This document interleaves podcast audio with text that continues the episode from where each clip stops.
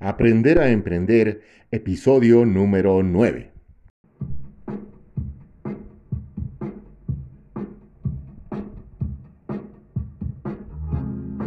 Bienvenidos a Emprender al Aprender, nuestra reunión semanal para hablar de emprendimiento, desarrollo personal y digitalización. Con ustedes, Marco Antonio Alcázar.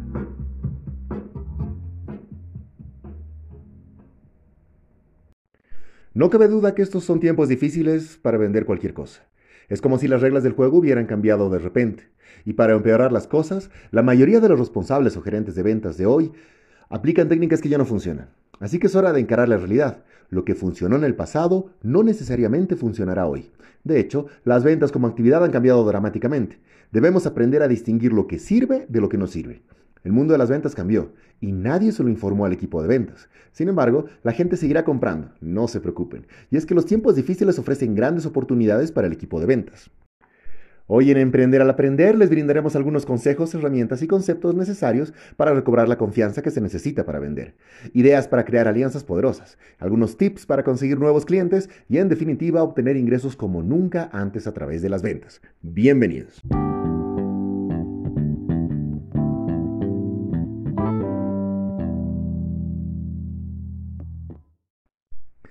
A la gente no le gusta que le vendan, pero le encanta, le fascina comprar. El mundo de las ventas está lleno de estas paradojas, y si sabemos cómo abordarlas, obtendremos lo que buscamos. Si formamos parte del equipo de ventas a lo largo de nuestra carrera, nos enfrentaremos con diversos retos. Diversas industrias aparecerán y desaparecerán. Los gustos de los compradores cambiarán. Por lo tanto, si queremos vender constantemente, debemos tomar en cuenta estos cambios y actuar adecuadamente. El dinero siempre sigue la acción, así que para tener éxito tenemos que cambiar nuestras estrategias de ventas. Empecemos señalando que en los tiempos malos, en los negocios suelen surgir dos formas de pensar. La primera es que la solución a la crisis está en nuestras manos, por lo tanto debemos hacer más esfuerzos y animar más al personal para impulsar las ventas, pero también debemos reducir los gastos. La segunda línea de pensamiento es que nadie está vendiendo, no malgastemos nuestro tiempo. Basta con que nos sentemos a esperar mejores tiempos y recortemos costos y capeemos el temporal, que ya vendrán tiempos mejores. Claro está que la realidad es mucho más complicada. Hoy en día tenemos la percepción de que el ciclo económico no está cambiando, pero en realidad hay una oportunidad única de vender aún más si cambiamos lo que ahora no funciona. Y tal vez frente a nosotros se encuentran nuevas oportunidades que no estamos aprovechando, mientras seguimos atrapados en los enfoques convencionales por todo lo que hemos venido pasando, realmente tenemos que aceptar que el tema de las ventas es un tema bastante complejo y hoy por hoy está bastante complicado. Entonces debemos olvidar los enfoques tradicionales, buscar aquello que sí funcione y resolvernos a ofrecer más de lo que funciona. Esto quiere decir que debemos hacer lo necesario para buscar clientes que necesiten lo que estamos ofreciendo. En pocas palabras, debemos enfocarnos mejor. Algunas ideas prácticas para mejorar nuestro enfoque y vender más son Primero, antes de empezar una tarea, debemos reunir las herramientas. Esto nos permitirá concentrarnos por completo en vender, sin tener que preocuparnos por tareas a medio hacer. Estamos hablando de organizarnos bien, y esto lo abordaremos en el transcurso del episodio. Otra herramienta para enfocarse mejor es aplicar la, forma, la fórmula 45-15. Concentrarnos durante 45 minutos en lo que realmente nos acercará a las ventas efectivas. Y luego debemos aprovechar los 15 minutos restantes para hacer tareas administrativas. Algo en lo que tenemos que hacer énfasis es en digitalizar nuestras herramientas de ventas. Es decir, aprovechar las herramientas actuales, eh, contratar, entre comillas, un asistente virtual. Estos bots de los que hemos hablado en otros episodios de Emprender al Aprender, WhatsApp o Messenger tienen herramientas de este tipo.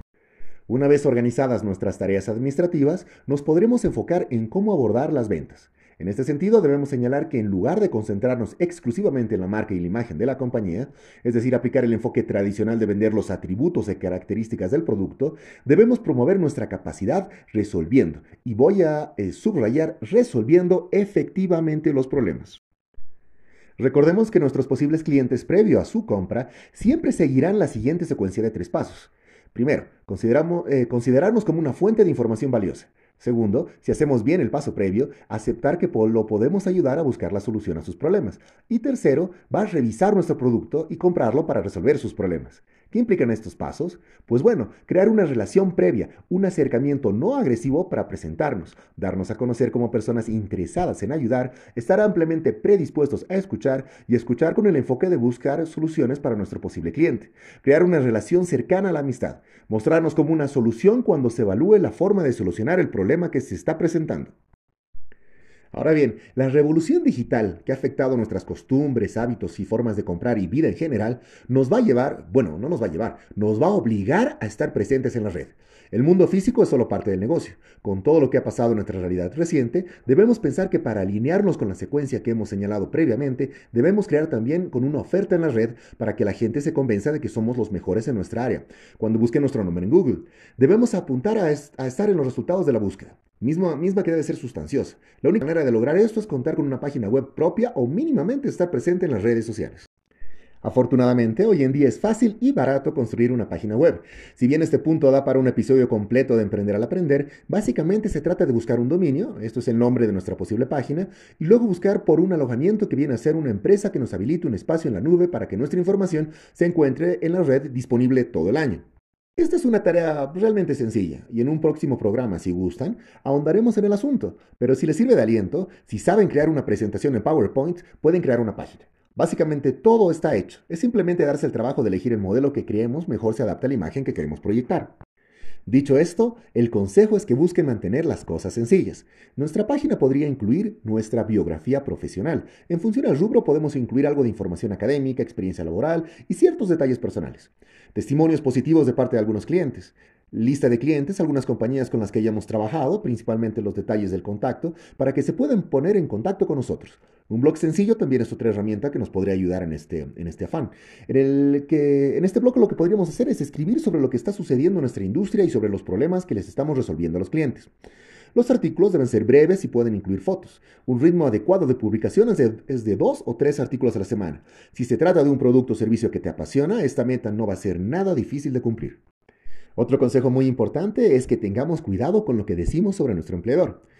Ahora podemos empezar a concluir la dirección de nuestra página web en nuestros mensajes electrónicos y en nuestras cartas. Mm, dependiendo de nuestra habilidad y más que todo de nuestra imaginación, podemos hacer varias cosas con nuestra página web.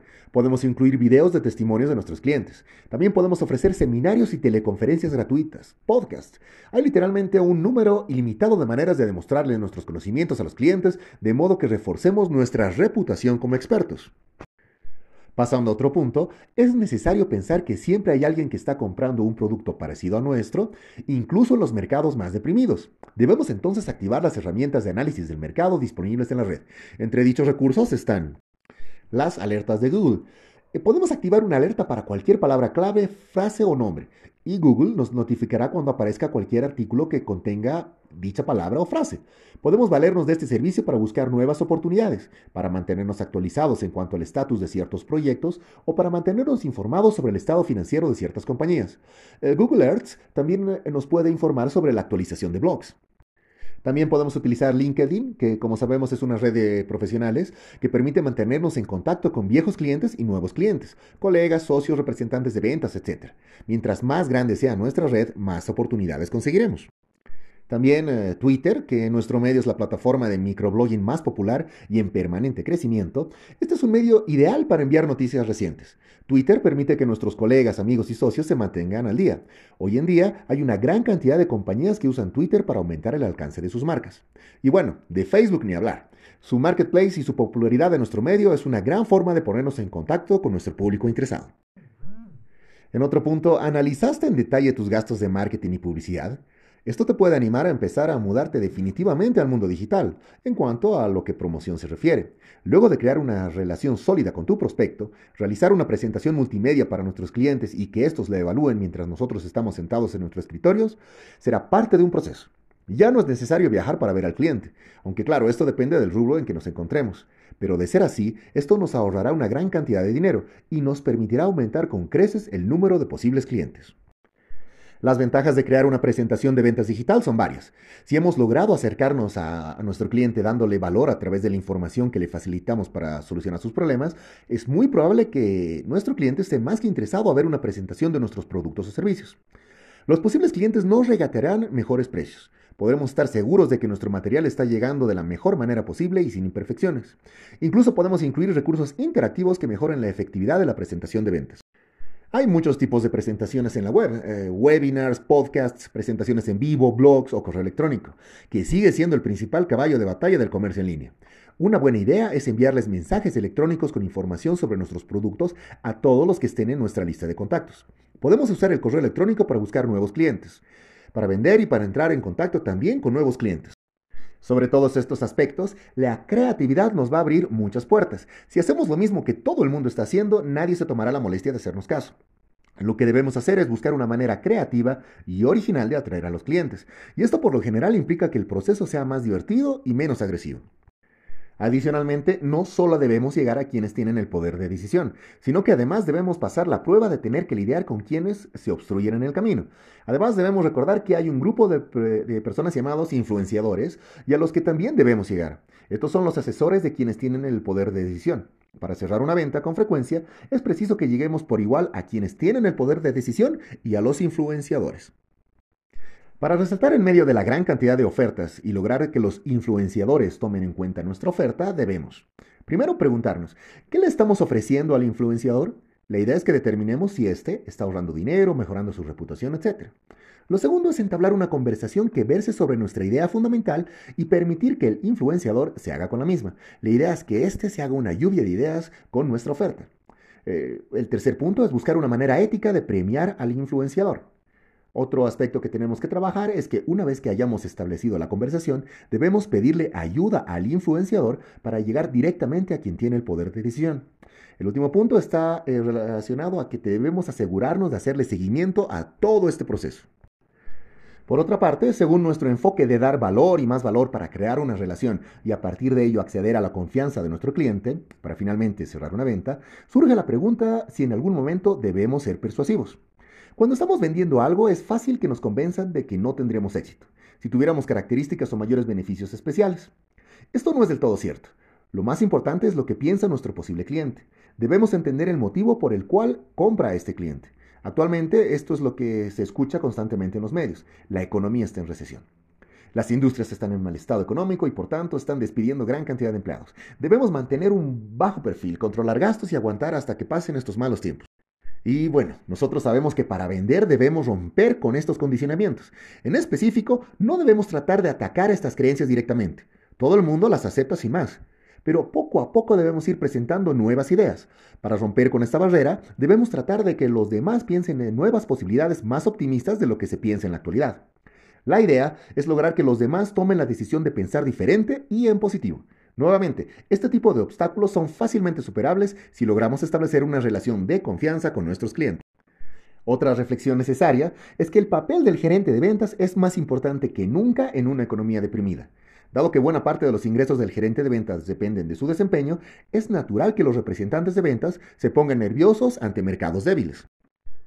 Si tú eres un gerente de ventas hoy en día o manejas un equipo de ventas o tienes un emprendimiento en el cual tienes un equipo de vendedores, es muy probable que tu representante de ventas te estén pidiendo una reestructuración de sus comisiones, considerando cómo se encuentra el mercado hoy por hoy.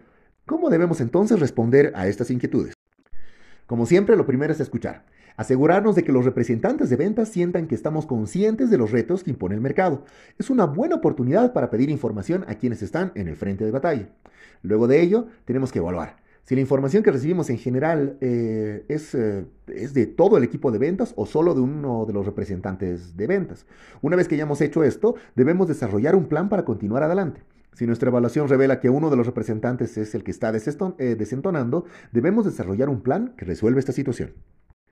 El paso siguiente es reconfortar. El equipo de ventas debe estar seguro de que en definitiva van a tener éxito.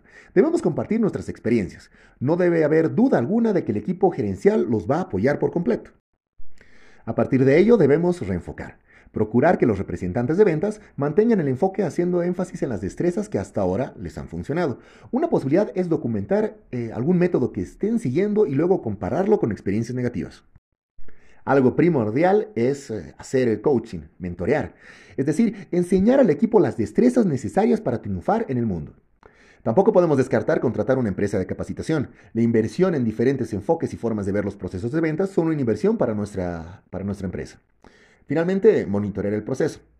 Debemos fijar sesiones que nos permitan hacerle seguimiento y evaluar el desempeño de los representantes de ventas. La motivación es fundamental. Nuestro trabajo es lograr que la fuerza de ventas se sienta motivada, tanto en los buenos tiempos como en los malos. En definitiva, bueno, tenemos que sí hacer notar el hecho de que estamos pasando por una época difícil, pero es una época que va a pasar y va a mejorar.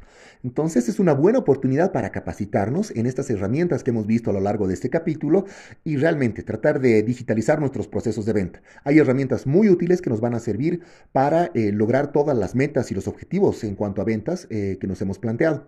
Se trata de ponerlas en práctica. No son temas complicados y realmente lo vamos a poder hacer y seguramente eso va a repercutir en eh, mejores ventas y obviamente en mejores ingresos. Bueno, hasta acá este capítulo de Emprender al Aprender.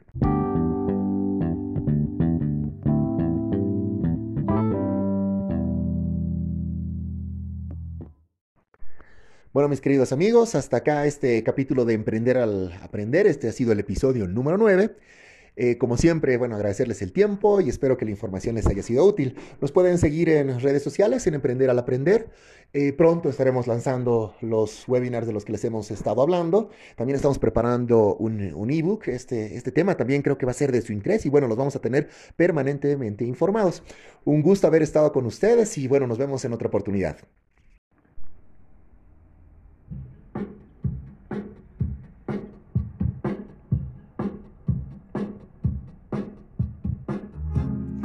Gracias por acompañarnos una vez más a su programa Emprender al Aprender. Los esperamos cuando gusten para continuar conversando acerca de emprendimiento, desarrollo personal y digitalización.